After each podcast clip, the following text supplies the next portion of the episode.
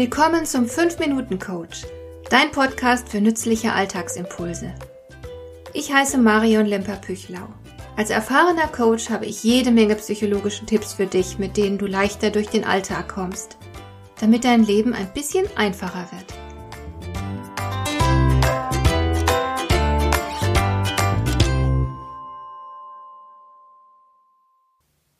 Am liebsten hasse ich Kollegen ist der Titel eines Buches von Martin Wehrle. Und tatsächlich gab es eine vom Business-Netzwerk Xing in Auftrag gegebene Studie, die zeigte, dass mangelnde Kollegialität ein entscheidender Faktor ist für den Wunsch nach einem Arbeitsplatzwechsel. Aber nicht nur am Arbeitsplatz sind zwischenmenschliche Differenzen mitunter so schwerwiegend, dass man flüchten möchte. Ich habe sogar schon Menschen getroffen, die ihre Wohnung gekündigt und sich eine neue Bleibe gesucht haben, weil der Nachbar unerträglich war. Es gibt viele Situationen, in denen wir nicht mit anderen harmonieren. Natürlich sind manche Menschen einfach schräg, um es mal nett auszudrücken. Man kommt einfach nicht mit ihnen aus. Aber nicht jeder Kollege oder Nachbar, mit dem man sich nicht verträgt, ist unkollegial oder grundsätzlich unverträglich.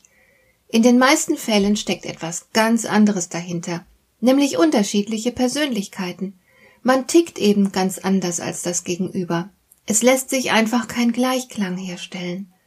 Und dann wundert sich jeder über den anderen, weil er nicht versteht, warum der sich so merkwürdig verhält. In gewisser Weise sind wir alle noch egozentrische kleine Kinder. Wir nehmen die eigene Art der Wahrnehmung, des Denkens und Fühlens für selbstverständlich. Andere Menschen, die davon abweichen, erscheinen uns merkwürdig, und es kommt uns so vor, als würde etwas nicht mit ihnen stimmen. Man geht sich dann womöglich sehr bald gegenseitig auf die Nerven. Man denkt, alles wäre in Ordnung, wenn der andere endlich damit aufhören würde, sich so blöd zu benehmen. Ein Beispiel für solche Unterschiede liegt zum Beispiel in der Extro- bzw. Introvertiertheit. Extrovertierte Menschen sind stärker nach außen gerichtet. Sie lieben und suchen den Kontakt zu anderen Menschen. Sie sind meist auch die besseren Netzwerker, können problemlos auf andere zugehen. Sie arbeiten gern in einem großen Büro mit vielen anderen zusammen. Sie können sich doch durchaus konzentrieren und lieben es zwischendurch immer mal wieder ein bisschen zu plaudern. Sie sitzen auch nicht wie festgenagelt auf ihrem Stuhl. Introvertierte Menschen hingegen würden am Arbeitsplatz in den meisten Fällen ein stilles Büro vorziehen.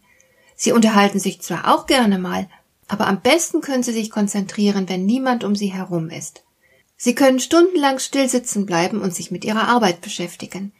Es macht sie nervös und stört ihre Konzentration, wenn sich beispielsweise andere in ihrer Gegenwart unterhalten, während sie selbst zu arbeiten versuchen. Extrovertierte sind in ihrer ganzen Art spontaner. Sie formen ihre Gedanken oftmals erst, während sie reden. Dann wirkt der Redebeitrag nicht unbedingt geordnet und logisch stringent in seiner Ausführung. Introvertierte machen sich im Vorfeld viel mehr Gedanken darüber, was sie zu sagen haben, und sie sind weniger spontan. Und weil jeder den anderen auf der Basis des eigenen Seins beurteilt, fällt dann das Urteil nicht immer sehr freundlich aus. Der Introvertierte kritisiert den Extrovertierten vielleicht für seine Spontanität und findet seine Gedankengänge chaotisch.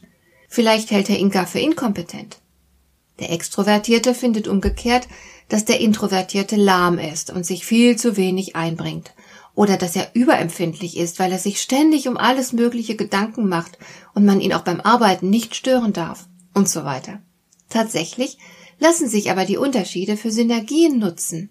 Erst einmal muss man natürlich anerkennen, dass der andere keine Nervensäge oder ein Idiot ist, sondern einfach nur anders tickt. Wir Menschen sind nachweislich schon bei der Geburt unterschiedlich gestrickt und unsere Gehirne arbeiten keineswegs alle gleich. Aber wenn du die Andersartigkeit deines Gegenübers anerkennst, dann lassen sich die Unterschiede prima für Synergien nutzen.